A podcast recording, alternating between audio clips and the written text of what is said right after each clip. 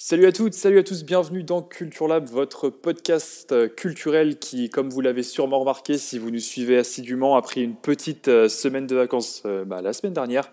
Alors on n'était pas en vacances, on avait tous pas mal de boulot, donc c'est vrai que c'était un peu compliqué pour préparer l'émission donc de... Je sais plus quel, quel jour c'était, mais c'était la dernière émission de novembre. Mais on est de retour en mois de décembre pour vous jouer des mauvais tours, comme, dit, comme le dit pardon, la Team Rocket. Et euh, je suis accompagné d'ailleurs de la Team Rocket, euh, toujours avec Dorian et Lucas. Salut les gars. Comment allez-vous en ce mois de décembre? Bah ça va, hein, tranquillement. petite période de Noël, on fait les petits cadeaux. Hein, on, patiente pendant des heures pour faire la queue, ça C'est génial. Hein. Ouais, ouais, c'est. Comme dit Lucas, un plaisir. Non, ouais, tout, tout se passe bien. Et puis après, bah, pour, pour Lucas comme pour moi et comme pour toi aussi Titouan, euh, la dernière ligne droite avant les vacances de Noël par rapport à nos études aussi. Donc, euh, Exactement. C'est vrai que comme tu disais, on n'a pas pu euh, faire d'émission vendredi dernier, le vendredi 27. Donc, oui, c'était ça, ouais. Voilà. Donc du coup, on essaie de se rattraper et de, de reproposer ça une semaine ultérieure, parce que c'est vrai que bah, on a pas mal de taf aussi quoi à côté. faut pas, on va pas se mentir. Et donc, euh, on vous a laissé patienter une semaine euh, de plus, mais ça en vaut la peine parce qu'on a un petit nouveau euh, maintenant dans l'équipe qui, va nous faire une bonne petite chronique. Salut Clément. Salut Tito, tu me flattes, tu me flattes. bonjour à tous. Ouais, vas-y, est-ce que tu veux te présenter hein, rapidement et de quoi tu vas nous parler aujourd'hui? Ouais, donc du coup, je m'appelle Clément Robin, j'ai 23 ans, je suis étudiant en histoire et livreur de pizza. Et donc aujourd'hui, je vais vous parler de. Ouais, à mes heures perdues, exactement.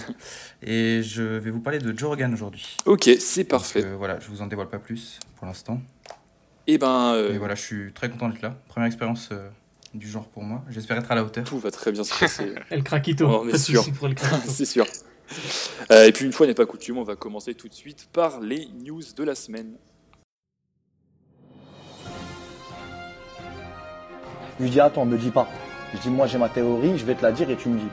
Je lui dis, je lui donnais ma théorie, il m'a dit, franchement, c'est ça. Donc. Euh... Alors, Dorian, quelle est ta news pour cette semaine? Alors, ma news de la semaine, elle devrait plaire à de nombreux fans de musique. Ça concerne donc, euh, bah, comme je viens de le dire à l'instant, la musique et particulièrement au niveau des concerts qui pourraient reprendre. Euh, c'est durant les explications sur la méthode envisagée pour le déconfinement progressif le 26 novembre que Jean Castex a pu évoquer le destin du monde de la culture.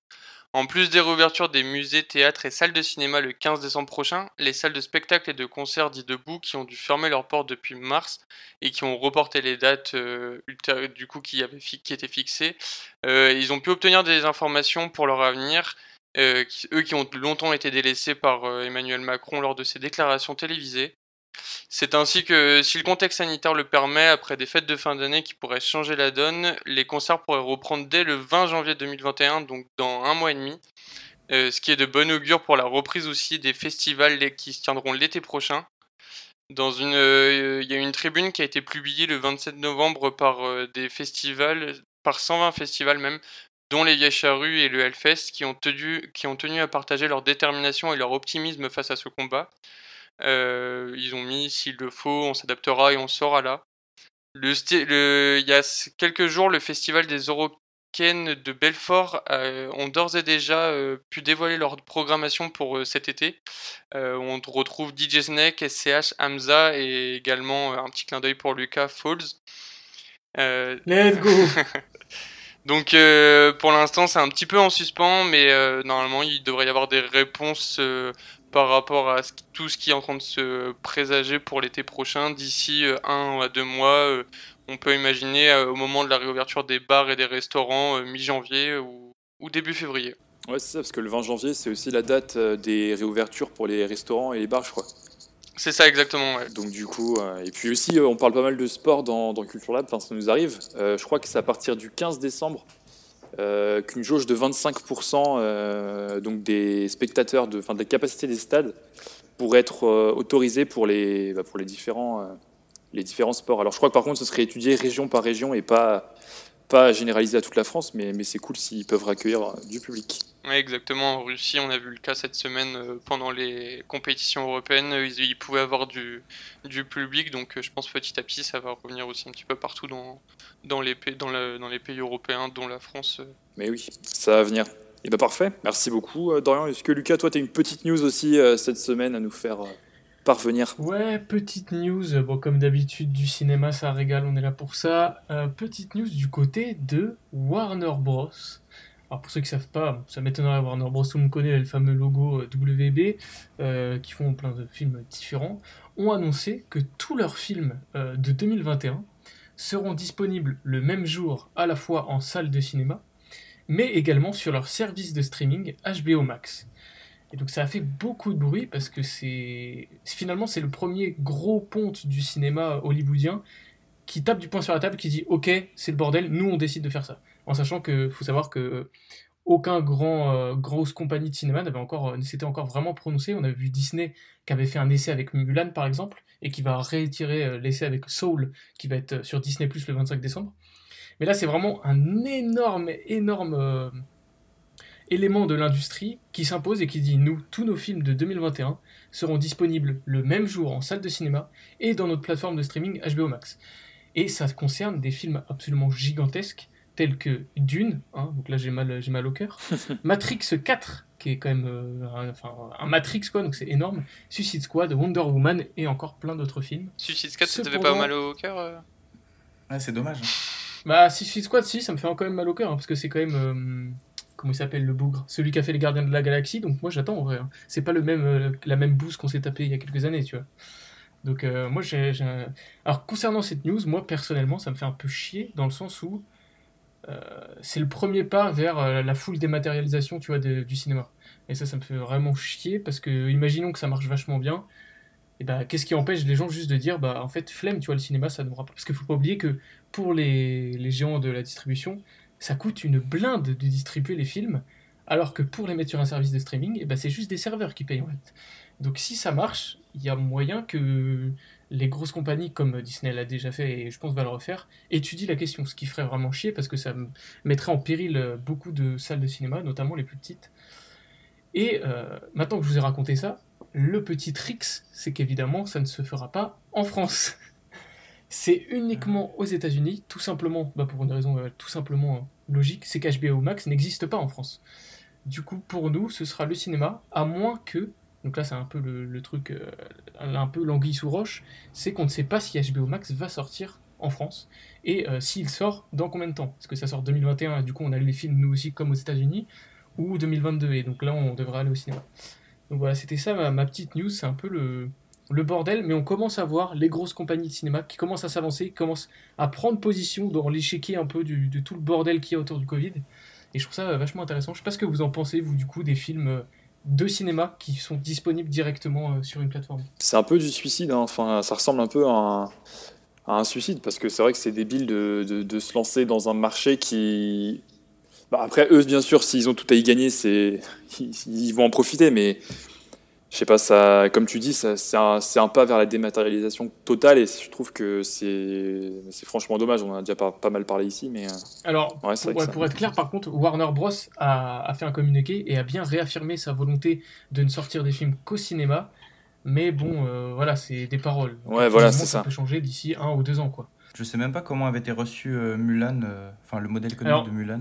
Mulan a fait, par, les, par les gens en beaucoup de, de thunes pour Disney savoir que du coup, euh, surtout aux États-Unis, en fait, Mulan est sorti uniquement au cinéma en, euh, en Chine, ah qui était donc la cible principale pour Disney. Et dans tout le reste du, monde, c'était sorti soit au cinéma, soit aussi sur Disney ⁇ Et ça a fait beaucoup de ventes. Euh, du coup, c'est pas étonnant qu'ils refassent la même chose, par exemple, avec Soul. En sachant que Mulan, faut pas oublier qu'il fallait Disney Plus et le repayer derrière.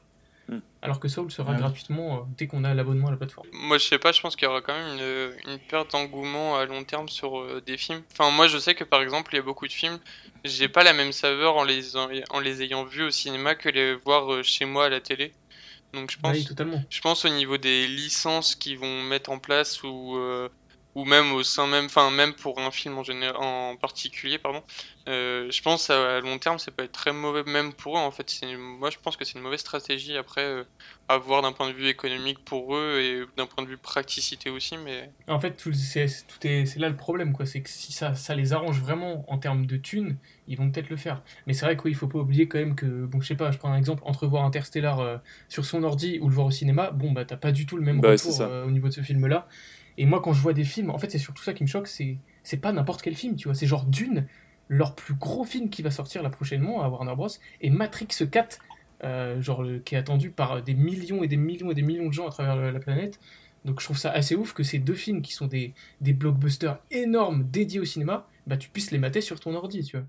Donc c'est assez, euh, assez spécial et on verra comment ça se passe pour eux en 2021. Tu vois, moi je suis pas. Euh, c'est pas tellement le côté où, où c'est des beaux films qu'on préfère voir au cinéma qui me, qui me manque. C'est plus que le fait d'aller au cinéma en soi, c'est vraiment, vraiment pas la même démarche, je pense, que de lancer un film sur ta télé. Il y a vraiment ce côté où tu vas vivre une expérience, tu vois, et c'est ça qui, qui, manquerait aux gens si on perdait euh, le cinéma en physique, quoi. Ouais, totalement. Donc on verra comment ça, comment ça évolue, mais bon, je pense que euh, le cinéma va persister dans sa forme en salle. Mais bon, euh, faudra voir comment ça évolue. Si ça se trouve, ça va se démocratiser le fait d'avoir en simultané comme ça sur des plateformes au cinéma. Voilà, c'était euh, tout pour moi. Parfait. Ben, merci Lucas. À voir si dans les prochains mois, prochaines semaines, un, un semblant de HBO Max arrivera en France. Mais euh, ça tombe bien que tu sois dans un, que tu parles d'une plateforme de streaming, parce que je vais vous parler d'une plateforme de streaming aussi. comme, bah, comme vous le savez, on est au mois de décembre et tous les, toutes les les entreprises, un peu tout le monde tire ses bilans de l'année 2020 qui a été un petit peu particulière, mais je pense que les entreprises de streaming ont été bien contentes de ces, de ces nombreux confinements. On va donc parler de Spotify. Donc je pense que si vous êtes sur Instagram, euh, et enfin sur tous les réseaux sociaux d'ailleurs, vous avez sûrement vu les tops euh, Spotify de, de, vos amis, de vos connaissances.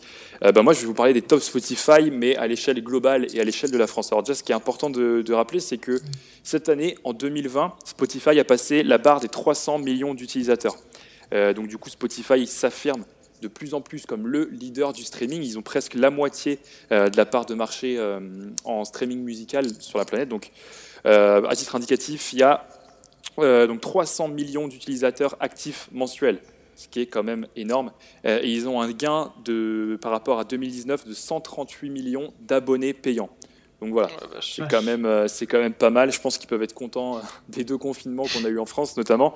Euh, mais donc ça, ça s'est pas mal répercuté sur les, sur les écoutes aussi qu'il y, a eu, qui a eu en 2020. Alors selon vous, messieurs, quel est le morceau le plus écouté au monde sur Spotify en 2020 le morceau au monde Au monde, ouais. ouais, ouais. Tout ah, pays je crois que vu, moi. Et sachant que, Spotify, c'est la plateforme de streaming qui est présente dans le plus de, de pays parmi toutes les plateformes de streaming. Donc, euh, donc c'est ah énorme. Est-ce que ce serait pas une musique de TikTok? Forcément, je pense qu'elle doit être, euh, ça, doit, ça doit faire partie d'un défi TikTok, mais euh, elle n'est pas connue pour ça en tout cas. Je crois que j'ai vu l'info, mais je sais plus si c'est dans le top 3 ou si c'est la première, mais il n'y a pas du Shawn Mendes Señorita? Non, c'est pas ça. Non, c'est pas celle-là. Et pour un, enfin. C'est une musique qui est connue de tous? Ouais, ouais, vous la connaissez tous. Hein. Et c'est même la deuxième la plus écoutée en France, donc. C'est un artiste féminin ou masculin Masculin. C'est un, artiste masculin, c'est pas un groupe. Euh. Masculin C'est. Travis Scott Non. Non, j'aurais plus dit du, j'aurais plus dit du, plus dit, pardon, du Drake euh, si ça avait été euh, dans cette zone-là, mais. Alors Drake est dans le top 5 des artistes les plus écoutés, mais c'est pas un de ses morceaux qui est le plus écouté. Je vais vous donner la réponse tout de suite. C'est The Weeknd avec Blinding Lights, ah qui est le, de très loin le, morceau le plus écouté. Alors qu'il est euh, sorti l'année dernière, putain. Alors qu'il est sorti l'année dernière en plus, et il est numéro 1 dans 33 pays, en plus d'être numéro 1 mondial, euh, ce qui est énorme. Et donc je vous avais dit que c'est le deuxième morceau le plus écouté en France, et du coup, selon vous, quel morceau le plus écouté en France? En bande organisée. Parfaitement, c'est ça. Ah ouais, pourtant c'est sorti, c'est sorti quand ça? Cet été. Ouais, euh, août, euh, août septembre, hein, je crois. 6 mois, ils ont, ils ont fucked up ouais, Spotify un peu. Il y a deux mois. Ouais, bah ouais, ouais. C'est assez récent parce que d'ailleurs, le troisième, c'est Angela d'Attic qui est sorti bien plus, euh, bien plus tôt que ah ça. donc, donc vraiment, c'est une, c'est une entrée dans le classement qui a dû être fracassante. Alors, ce qui est important de rappeler aussi, c'est qu'en décembre, on compte pas les streamings déjà parce que les, les tops sont un peu sont un peu euh, attrixés. En général, c'est les chansons de Noël qui sont les plus écoutées. L'année dernière, c'était euh, All I Want for Christmas, forcément. Hein, je ne vais pas vous la mettre en tête, je pense qu'on va suffisamment l'entendre. Euh, mais voilà, c'est donc les, les, morceaux les plus, les plus, les plus écoutés en France et au monde en, dans l'année 2020 sur Spotify. pour faire rapide, en France, le top 5, donc c'est bande organisée. Après, c'est Blinding Lines de The Weeknd, comme je l'ai dit. En troisième, il y a Angela Datik. En quatrième, Ne revient pas de Gradure. Et Lettre à une femme de hmm. Nino en cinquième. Donc voilà, ça, personne n'est trop, trop étonné, euh, je pense, de ce, de ce top. Mais ce qui est, enfin, juste pour revenir par rapport à, en bande organisée, en plus de Spotify, ça a été aussi le clip le plus regardé sur YouTube en France en 2020. C'est vraiment, genre, ils ont tout raflé sur, je pense, toutes les plateformes. C'est c'est impressionnant. Euh. Bah après, ouais, comme tu as dit, je pense aussi il y a le. Enfin, il y a dû avoir une, un mélange déjà entre la musique qui rentre dans la tête et qui a plu à beaucoup de monde, plus le fait que c'était pendant l'été, fin d'été, après il y a eu la rentrée scolaire, donc aussi, je pense, les gens dans les transports en, commun. a été reprise par tout le monde. Oui, voilà, c'est pour ça. Je pense qu'il y, a eu un, il y a eu une effervescence, enfin, le son est sorti parfaitement quand il fallait, je pense aussi. Et ce qui est aussi, euh, ce qui est aussi un, peu, un peu marrant de, noter, alors c'est, ça, ça nous surprend plus trop, mais euh, le top 20, est enfin, il faut attendre la 21e place pour voir un artiste euh, non rap. donc c'est, franchement, ouais, le rap a tout raflé aussi cette année 2020. Est-ce que vous savez, alors là par contre je pense que vous n'avez pas dû trouver, quel est le 21e, donc du coup c'est pas du rap, artiste en France, quel, quel est le 21e morceau à avoir le plus été écouté? Patrick Sébastien. C'est un monument français mais c'est pas Patrick Sébastien. Renault. Connard de virus Non, non, c'est pas ça.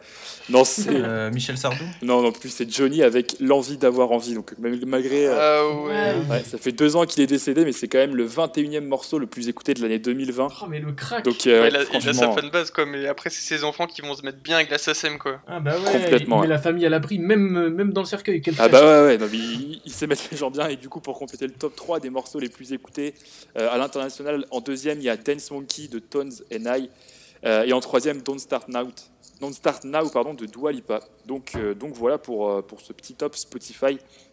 C'est vrai que, que, cette année, je pense que les, on n'a pas le nombre d'heures d'écoute et le nombre d'écouteurs, d'auditeurs, d'écouteurs, d'auditeurs quotidiens sur Spotify, mais je pense que ça a dû vraiment exploser avec, avec bah, les événements qu'on a connus. Mais je pense que ça pourrait être intéressant aussi de regarder les, les tops des autres plateformes de streaming, qu'elles soient musicales ou non d'ailleurs. je pense qu'on peut avoir de belles surprises. Euh, eh bien, parfait, messieurs, c'était, c'était tout pour euh, nos petites news. Et puis tout de suite, on passe, euh, on passe au dossier de la semaine avec Clément. Niveau Zanda, est-ce que tu peux tchatcher comme moi je tchatche? Je roucoule, je broie la langue de Molière, putain de merde. Et oui, donc comme je vous l'ai dit tout à l'heure, donc je vais vous présenter Joe Rogan. Alors, juste avant de commencer, est-ce que vous avez déjà entendu le nom, vous Ouais. Ah, moi, ouais, ça vous dit quelque chose? Ça me dit quelque chose, mais très rapidement. Donc, je vais je vais, donc vous le présenter. Donc Joseph James Rogan, dit Joe Rogan, est un Américain de 53 ans qui est né dans le New Jersey, sur la côte est des États-Unis. Donc vous avez peut-être déjà entendu son nom ou vu son visage, et ce, euh, pour diverses raisons. Euh, d'abord, c'est un célèbre commentateur de l'UFC depuis maintenant plus de 20 ans. Et en fait, si vous avez déjà vu quelques vidéos de MMA euh, sur les réseaux sociaux, il y a pas mal de chances qu'elles soient commentées en fait par Joe Rogan, qui est un petit chauve tout musclé au bord du ring. Donc voilà, vous avez peut-être vu son, son visage, j'ai entendu sa voix comme ça. C'est quelqu'un qui a un long historique avec les arts martiaux. Il a pratiqué le taekwondo au lycée et est devenu ceinture noire à l'âge de 15 ans. À 20 ans, il commence le judo et il décroche au bout d'un an une ceinture bleue, ce qui est franchement pas mal. Il a aussi deux ceintures noires de jiu-jitsu et une brève carrière de kickboxer, avec deux victoires et une défaite. Il faut savoir qu'il a été élu personnalité MMA de l'année à plusieurs reprises, donc voilà, c'est pas, c'est pas Joe le rigolo comme ça. euh, parallèlement à ça, il est comédien, ou euh, humoriste plutôt, comme on dirait en France. Et euh, il rencontre un gros succès, parce que vous avez peut-être vu ces spectacles sur Netflix, qui sont dans les suggestions de shows comme euh, ceux de Bill Burr ou de Dave Chappelle. c'est bien ça de, de, là où je l'avais vu, je crois. Dave Chappelle, qui est d'ailleurs une légende vivante de la comédie aux États-Unis. C'est un philosophe qui dit des blagues, comme certains disent. En fait, même les comédiens qui font plus de chiffres que lui, comme Kevin Hart, disent publiquement qu'il qu'il s'agenouille en fait mot pour mot devant Dave Chappelle. Et Kevin Hart n'a d'ailleurs pas fait cette déclaration dans un média quelconque puisque c'était en fait durant un podcast nommé The Joe Rogan Experience. Donc en, fait, en effet, depuis 2009, Joe Rogan anime un podcast en direct sur YouTube et Ustream, et il reçoit des invités divers qui évoquent des sujets euh, qu'ils sont tout autant. Alors après, c'est vrai que comme il est américain, euh, la politique prend une part importante des discussions aux États-Unis, donc il y a pas mal d'invités qui sont là pour parler de l'actualité et de sujets de société pardon, en général. Mais au-delà de ces sujets de discussion qui restent importants, mais qui évidemment attireront pas tout le monde, ce qu'on remarque tout de suite avec le podcast de Joe Rogan, c'est la pertinence des gens qui reçoit.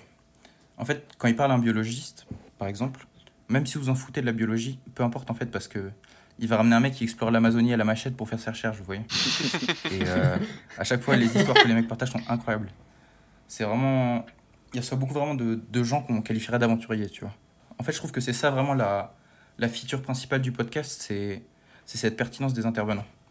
Je vous donnerai d'autres exemples plus tard, mais euh, je vais d'abord poursuivre mon exposé si vous me le permettez. Alors en fait, si je vous parle du podcast de Joe Rogan, c'est parce que c'est en train de devenir un média à lui tout seul. Euh, tu parlais tout à l'heure de Spotify, Tito. Il faut savoir que euh, Spotify a, a passé un contrat avec euh, Joe Rogan pour l'exclusivité de, de son podcast qui, commençait, bah, qui a commencé en septembre. Donc là, ils sont en train de retirer progressivement les podcasts de YouTube. Et Spotify a payé 100 millions de dollars pour acheter le podcast de Joe Rogan. Bah, quand tu vois qu'ils ont 139 millions d'abonnés payants en plus en un an, ils ont les moyens de. Et le podcast de Joe Rogan, il fait 190 millions de, de téléchargement euh, mensuel. c'est une putain de stratégie en vrai. Euh, c'est énorme. Pour vous dire, récemment, il a interviewé Kanye West pendant près de 3 heures sans coupure. Alors, je sais pas si vous avez déjà vu une interview de Kanye de, sans montage de plus de 15 minutes, mais voilà, ça, ça vous pose le cadre. Euh, encore plus que ça, avant les présidentielles américaines, on parlait même d'organiser un débat entre Donald Trump et Joe Biden sur le podcast. Ah oui. et, ouais. et le président américain s'était d'ailleurs exprimé en faveur de cette idée, il avait tweeté à ce sujet. Et avait essayé de faire avancer les choses, mais finalement, ça s'est pas fait. Mais euh, je trouve que c'est dommage parce que vous, vous imaginez un débat présidentiel comme ça, euh, sur un podcast, dans un long format de 3 heures où les gens ils parlent euh, normalement en fait, et pas, ça peut être intéressant. pas comme ils parlent habituellement en politique. Ouais, mais justement, ça, va, ça convient tellement pas à la politique américaine, c'est où c'est que des chemins, bah tu vois. C'est ça. ça. le truc. Mais, c'est vrai que ça serait trop intéressant par contre. Hum. Mais il a, reçu des, il a reçu des grands politiques américains et au final, les podcasts étaient vraiment intéressants. Par exemple, il a reçu Bernie Sanders, tu vois. Ok.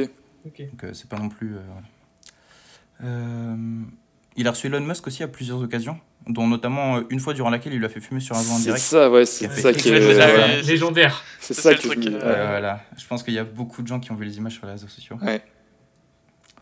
Voilà. Pour continuer la longue liste de ces invités les plus connus, je vais, vous donner quelques noms, ça vous, donnera un petit peu une idée de, la puissance du monsieur. Donc on a Matthew McConaughey, Robert Downey Jr., Post Malone, Miley Cyrus, les chanteurs d'Aerosmith, de Van Halen, Mike Tyson, Oliver Stone qui a fait euh, Platoon et qui a publié notamment des interviews, des heures d'interviews avec euh, Vladimir Poutine. Il a reçu Jack Dorsey, le CEO de Twitter, Bernie Sanders, comme je l'avais dit tout à l'heure. Il a reçu Edward Snowden à deux reprises, pendant deux fois trois heures, quelque chose comme ça. Enfin voilà, des scientifiques à l'appel, sportifs, musiciens, j'en passe et des meilleurs. C'est quoi le, le thème de l'émission? Euh, en fait, il n'y a pas de thème. L'émission, c'est généralement entre, euh, entre une heure et demie et, et trois heures d'interview long format. Et en fait, euh, le mec, le mec vient. Joe Rogan introduit le podcast en disant, gros, brièvement, pourquoi il pense que ce mec-là est intéressant et qu'est-ce que vous faites dans votre vie, en gros. Et le mec raconte des trucs qu'il a vécu et voilà, autour de quoi sa, sa vie tourne. Trop bien. Et il n'y a, pas, a vraiment pas de ligne directrice à l'émission en fait. Euh, il, reçoit, il, a reçu des développeurs de jeux vidéo, des, des sportifs, des chanteurs, enfin vraiment euh, un spectre très large de gens. Même euh, c'est arrivé qu'ils reçoivent genre des gens, des complotistes, des trucs comme ça. Enfin, il n'y a pas de.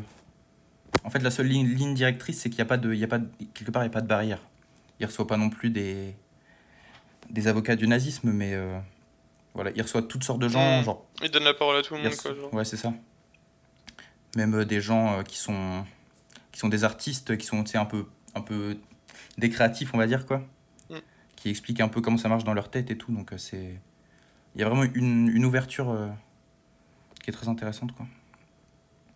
Et en fait, je vous parlais de, du deal à 100 millions de Spotify. C'est vraiment pas cher payé, je pense, au vu du, du pouvoir d'influence du podcast. Euh, je sais pas si vous aviez entendu, mais quand Elon Musk a fumé une latte euh, là sur le, sur le podcast, euh, dans, dans les deux jours, ces entreprises ont perdu 10% de valeur en bourse. alors qu'elles étaient en train de, d'augmenter comme elles le font encore. Quand Joe Rogan a annoncé qu'il voterait probablement pour Bernie s'il devait choisir, la couverture médiatique de Bernie a explosé.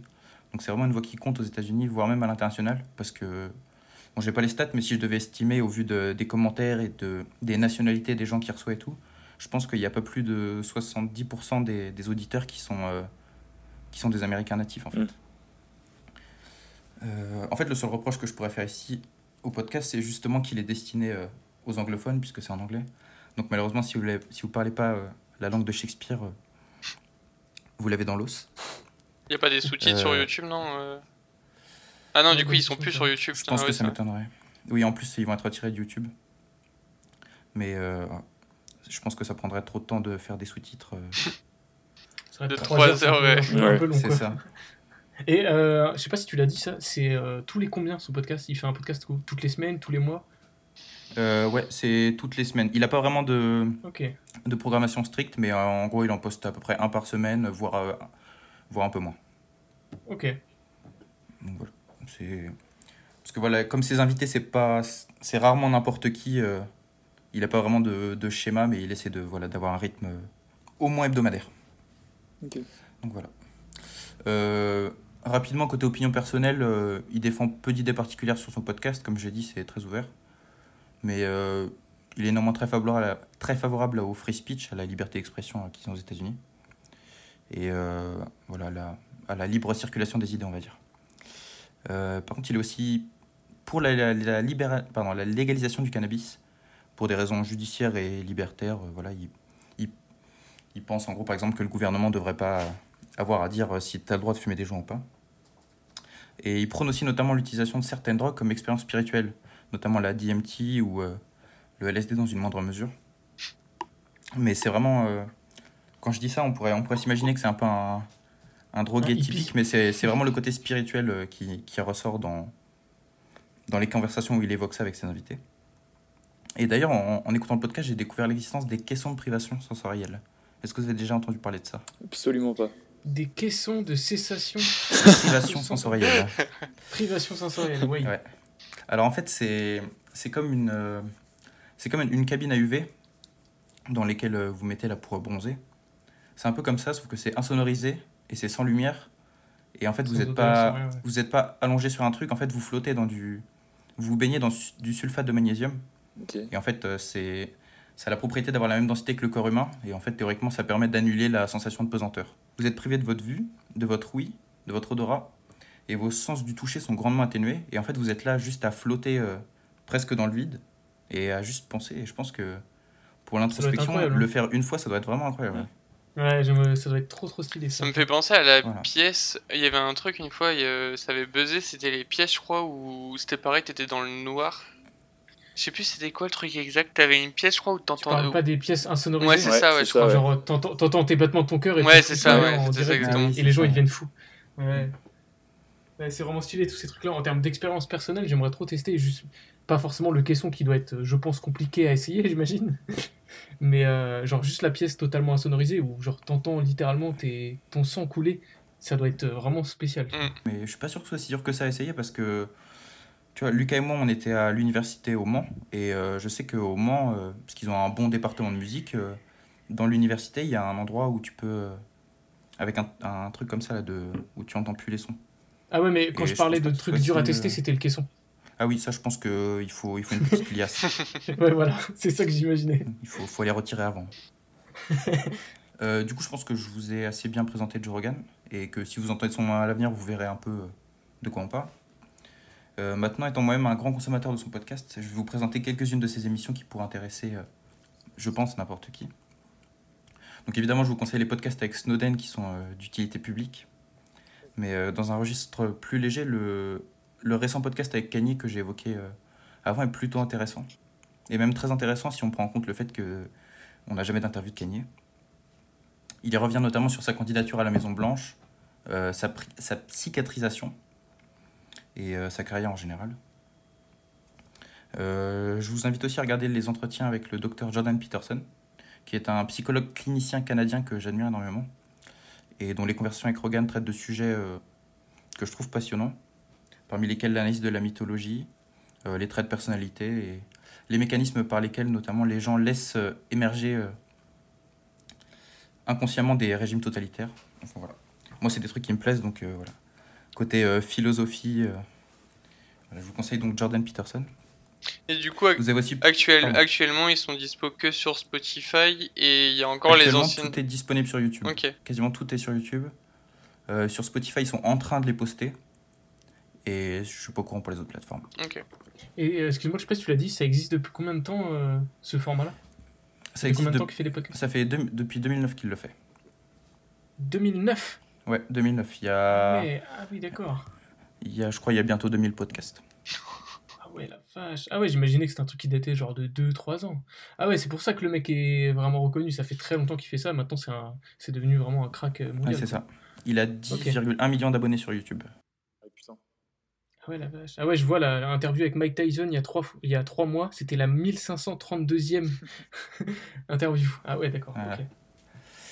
Euh, vous avez aussi plus de deux heures d'entretien avec Gareth Reisman, qui est euh, un astronaute qui a passé un séjour sur la, Station Spatiale Internationale, qui revient en détail sur son expérience. Donc euh, voilà, un explorateur des temps modernes, donc c'est forcément intéressant.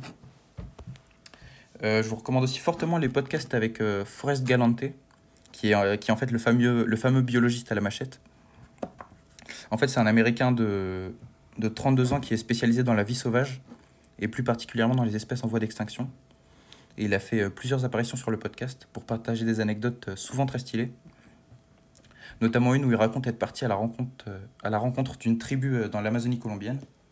Et en fait, déjà, l'endroit était inaccessible, donc il a dû s'arranger avec un ancien dealer de coke, ancien dealer de coke, pour atterrir en hélico dans sa résidence au milieu de la jungle. Il finit par rejoindre la tribu qui a jamais rencontré de blanc, donc il raconte comment ça se passe, le contact et tout. Enfin, c'est super intéressant. Au final, pendant son séjour, un enfant de la tribu tombe malade et du coup, Forrest Galanté et son équipe euh, proposent d'essayer de le soigner avec, le, avec leurs moyens de médecine. Et euh, en fait, le chaman du village est tout excité à l'idée de, découvrir des moyens alternatifs de soigner les gens. Et du coup, il les aide en, faisant des rituels pendant que eux ils soignent euh, l'enfant pour leur garantir la bénédiction des esprits et tout ça. Enfin voilà, c'est vraiment des anecdotes de multicrack. Et Joe Rogan reçoit souvent des gens de ce, des gens de ce genre en fait, des, des vrais aventuriers des temps modernes des gens qui ont vraiment des choses à dire euh, qui sortent de l'ordinaire. Quoi. mais lui, du coup, Joe Rogan, il doit avoir des choses à raconter dans sa vie. Ouais, à fond. Ouais, bah, même lui, il a fait plein de trucs en vrai. Un autre exemple du genre, c'est un podcast avec Glenn Villeneuve, qui raconte comment, euh, quand il vivait en Alaska, il traquait des loups pour leur voler leur proie.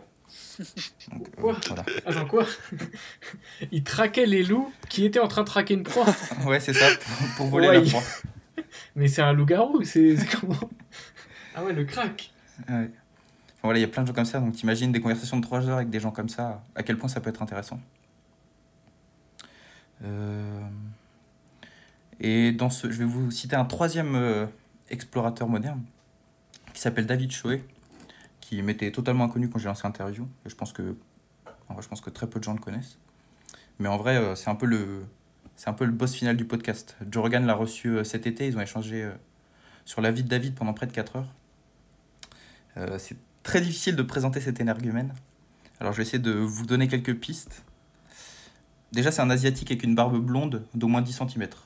Donc euh, c'est déjà original. Il est né à Los Angeles, mais d'une manière ou d'une autre, il s'est retrouvé au Congo à 18 ans, perdu pour chercher un fossile de dinosaure qu'on supposait être dans la région. Avant ça, il travaillait dans un kibbutz au Moyen-Orient. Enfin voilà, c'est un garçon. Euh, qui a eu 100 vies et qui est, très troublé. Si vous regardez le podcast, je pense que vous vous en rendrez compte. Mais ça s'inscrit bien dans l'idée générale du podcast qui est que on peut apprendre beaucoup des gens qui font des choses extraordinaires. Enfin voilà, c'est vraiment difficile de tomber sur une émission qui vaut pas la peine d'être regardée, je pense. D'autant plus que les commentaires YouTube sont souvent hilarants, même si malheureusement ça va disparaître avec euh, le deal Spotify. Donc je vous invite à choisir un invité qui vous parle. De toute façon, il y a. Il y a le choix. Je pense qu'il y, a le choix, voilà. Ouais, c'est ça. Par contre, c'est ça qui est vraiment bien avec le podcast, tu vois, c'est que tu, trouves forcément un truc qui t'intéresse en fait. Vu que le mec a interviewé littéralement tous les domaines, tu trouves forcément un truc qui va te parler. Ça, c'est cool. Donc voilà, je vous invite à lancer un podcast quand vous êtes tranquille et je vous souhaite d'y trouver autant de pépites que moi. Euh, j'ai une question, c'est pas quand même un frein de faire des podcasts genre de 3-4 heures? Parce que moi, je sais que même si je trouvais ça intéressant, je pense que je regarderai jamais un en entier. Tu vois, c'est quand même 4 heures, faut avoir le, le time. Et je pense que, vu comment tu l'as décrit, c'est pas le genre de truc que tu peux écouter en faisant autre chose, tu vois. Parce que si tu piges rien à la conversation et tout, hmm. ça sert à rien. Je sais pas, parce que Bah, moi, c'est vrai que ça m'arrive souvent d'écouter le podcast euh, en faisant autre chose. Ok. Mais euh, il y en a certains que je re-regarde et tout, donc euh, je, je sais pas. En fait, euh, sur YouTube, il y a, bah, y a, il y a... l'avantage de YouTube, c'est que tu peux faire des segments de. Tu peux couper un segment de 20 minutes, lui mettre un titre et voilà, tu. Ah oui, C'est plus- c'est c'est c'est vrai plus- c'est simple. faire ça. Ouais, c'est ça. Bah, c'est. Il marche beaucoup comme ça aussi sur, sur YouTube. Mais du coup, ça va, c'est pareil, c'est- ça va tendre à disparaître avec Spotify. C'est-à-dire que t'as as toujours genre le, la grosse interview et après t'as tout le découpage qui arrive derrière, c'est ça? Voilà, c'est ça. Ok, ah ouais, bah ça c'est cool. Ouais, du coup, c'est dommage quand même. Le deal Spotify en soi, il est intéressant, mais c'est vrai que C'est c'est chier, ouais. c'est c'est dommage, je pense, pour euh, Joe Rogan. Enfin, lui après, il se met bien, du coup, si euh, 100 millions, enfin, c'est 100 millions, tu as dit? 100 millions, ouais. Bah ouais, il, il se met bien, mais bon, euh, peut-être que ça va frein- enfin, freiner un peu plus. euh, après, il a pas à craindre aussi. Je pense qu'il a suffisamment de, de personnes qui l'écoutent, mais je sais pas. Je pense que ça peut, à terme, ça peut peut-être le frein, ça peut peut-être le freiner. Putain, j'ai du mal. Ça Ouais, peut peut-être le Bah, freiner. ouais. C'est dommage de ne pas avoir l'image, je trouve, parce qu'il y a quand même des séquences mythiques, enfin, c'est Ouais, aussi, celle je avec Elon Musk. Euh, et puis je pense que Ouais. l'interview avec Kanye, enfin, je l'ai pas vu, hein, mais celle avec Kanye West, euh, à mon avis, ça doit aussi être pas mal visuel. Le propos doit être hyper intéressant, mais je- tu as Kanye West en interview, c'est très visuel, je, je trouve en tout cas. Bah, en fait, je sais pas, je sais pas où vont, où vont aller les, les VOD qui sont déjà publiés. Bah, je sais pas s'ils vont rester disponibles en ligne sur un site ou quoi. Mais après, le podcast se fait en direct, donc euh, il y aura toujours moyen de voir l'image euh, Ah oui, ok, oui, j'ai vu si. en sur la plateforme dans le- sur laquelle ils vont streamer. Mais pour les, Ah ouais, ils font direct. voilà, pour les VOD en podcast, ce sera que sur Spotify. Eh ben écoute, euh, merci beaucoup Clément, c'était Merci beaucoup, hyper, Clément. Hyper intéressant. Merci à vous. Bravo, 20 sur 20, elle 20 sur 20, ouais, vraiment. Très bel exposé. Merci, merci. si ce n'est plus. C'est trop d'honneur. Puis ça fait une belle reco en plus de ça, tu mêles la recommandation avec, avec ta chronique, euh, c'est génial. D'ailleurs, j'avais une recommandation qui n'est pas ma chronique. Et bah écoute, on va passer. Peut-être qu'on peut lancer les, les Les recommandations. recommandations sont parties euh, Ah maintenant. Le visionnaire. Bah écoute, euh, bah, vas-y, euh, Vas-y, vas-y pour ta petite reco. hein. Alors, euh, donc moi, je voudrais rapidement vous recommander de regarder euh, un film d'animation euh, qui s'appelle Le Roi et l'Oiseau. Euh, c'est un film d'animation qui a été réalisé euh, qui a été réalisé par des Français, basé sur des textes de Jacques Prévert.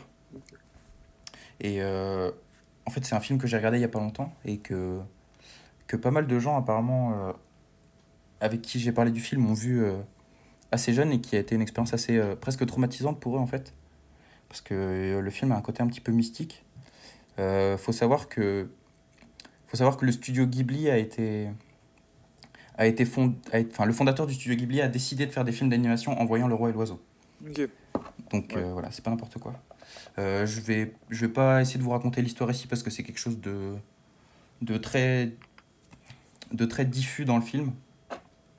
Euh, la raison pour laquelle je le recommande principalement, c'est que c'est un film splendide, notamment au niveau de l'architecture. Si vous aimez voilà, voir des beaux palais, des, des...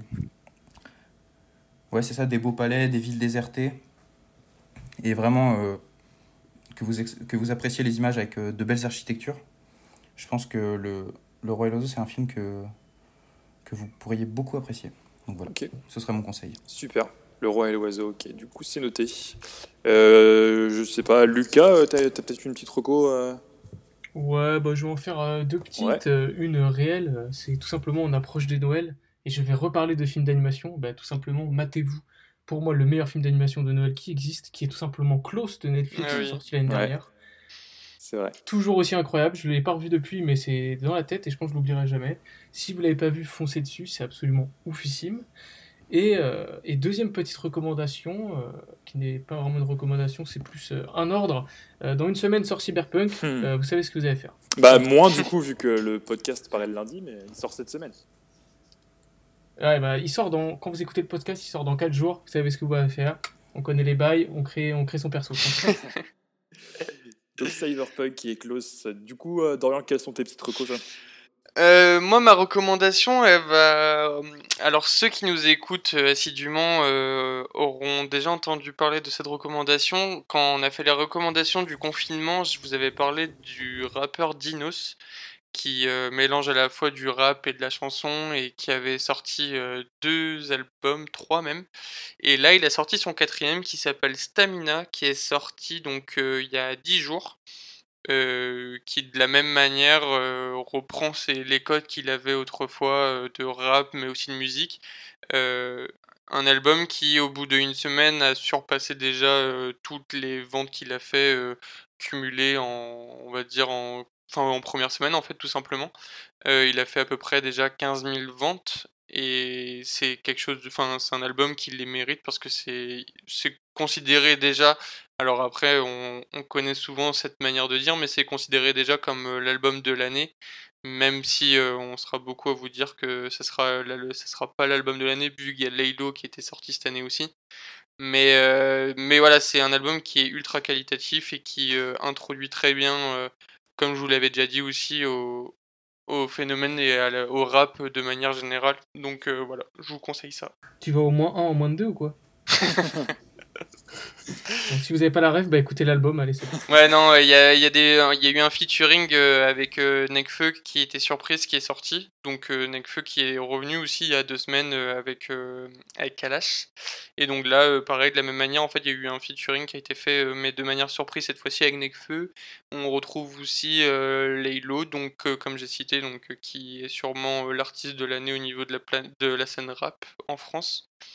Euh, et, donc voilà, euh, ça s'écoute 45 minutes, 14 titres. Euh, je vous, conseille vivement d'écouter ça. Ok, super, bah, merci Dorian. Et puis moi je vais terminer par deux petites recos aussi. Donc par contre je vais, je vais enfoncer des portes ouvertes parce que je vais rien vous faire découvrir de, très deep. mais tout d'abord je vais vous parler de Orthopilot sur Twitch. Donc Orthopilot, pour ceux qui ne connaissent pas, c'est le plus grand streamer musique du monde, je pense. Il est suivi par par pas mal de nationalités. C'est un Anglais et euh, du 1er décembre jusqu'à Noël, donc jusqu'au 25 décembre, il fait tous les soirs 3 heures de live avec que des suggestions. Donc en fait, vous allez sur le chat, euh, vous lui demandez de jouer un truc. pour ceux qui ne connaissent pas Artopilot, il joue de tous les instruments, mais vraiment tout, tout, tout. Euh, ça vaut le coup de passer sur son, live juste pour voir son setup. Il a du matériel de, de malade. et donc jusqu'au 25 décembre, il fait 3 heures de live tous les soirs, donc de 20h à 23h.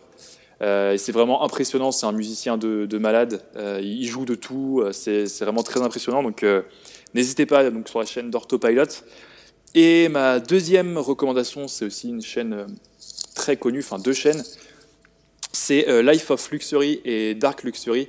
Pour ceux qui ne connaissent pas, c'est de la fiction. Je, je, préfère le dire dès le début, c'est de la fiction, c'est du fake, mais c'est en gros du paranormal, du cringe, du creepy. Euh, c'est deux mecs qui font euh, des, situations de vie, entre guillemets, très cringe, euh, très flippantes. Pour ceux qui aiment bien ça, ça vaut vraiment le coup parce que c'est très très très bien réalisé. ça fait vraiment flipper, mais c'est pas non plus, comment on pourrait dire, vulgaire ou ça toujours dans la démesure. Les mecs en plus jouent très très bien. Il y a vraiment un jeu de comédien, un jeu d'acteur qui est, qui est excellent. Ils sont pas dans le dans le comment on pourrait dire dans le dans le surjeu à faire peur. Il y a toujours de l'humour. Euh, c'est vraiment très très bien articulé très très bien fait. Euh, donc dark, dark luxury pardon c'est que des trucs articulés autour du dark web. Et puis life of, luxury c'est que des, choses de la vie quotidienne même si c'est encore une fois c'est du fake. Donc si vous allez regarder les vidéos ne, ne prenez pas ça au premier degré. C'est il le rappelle de toute façon au début de chaque vidéo mais euh, c'est du fake. C'est pas la vraie vie. De toute façon on voit que c'est on, le, voit quand vous voyez les situations mais si vous aimez bien les, images type found footage, les trucs qui font un peu peur, les trucs un petit peu creepy, un petit peu étranges, ça, vaut le coup. C'est vraiment, vraiment une super chaîne YouTube euh, qui a déjà, je crois, plus de 5 millions d'abonnés aux États-Unis. Donc c'est une chaîne qui, fonctionne vraiment bien. Voilà, voilà. Bah écoutez, parfait. Ok. Merci Tito. Merci beaucoup, messieurs, pour, euh, pour cette euh, très sympa, très bonne émission. Merci à toi, c'était un bon moment. La présentation, euh, tel un chef d'orchestre. un réel plaisir. merci Clément euh, pour ta chronique qui était super. On merci te revoir euh, rapidement dans notre équipe. bah, J'espère aussi, ce serait, ce serait avec plaisir. Et puis bah, pour vous, je pense qu'on se retrouve dans 15 jours. Et puis on vous souhaite en attendant une très bonne semaine, un très bon cyberpunk. Et puis euh, bah, dans 15 jours. Bah non, même pas 15 jours du coup en fait, parce que dans 15 jours ça sera Noël. Donc euh, ah, oui, on, on, va, on va pas leur promettre cette fois-ci d'être là dans 15 ah, jours. Ouais, J'avais pas pensé, c'est vrai. Bah, ce sera la surprise du coup. on vous souhaite une, bonne année en fait. C'est vrai, c'est vrai. On vous souhaite une bonne année tout simplement. Ouais, et des bonnes fêtes. Est-ce qu'on fait la blague de l'année prochaine ou pas? Non, non, fermez la on va pas faire ça. Allez, salut tout le monde. Salut tout le monde. Salut à Au revoir.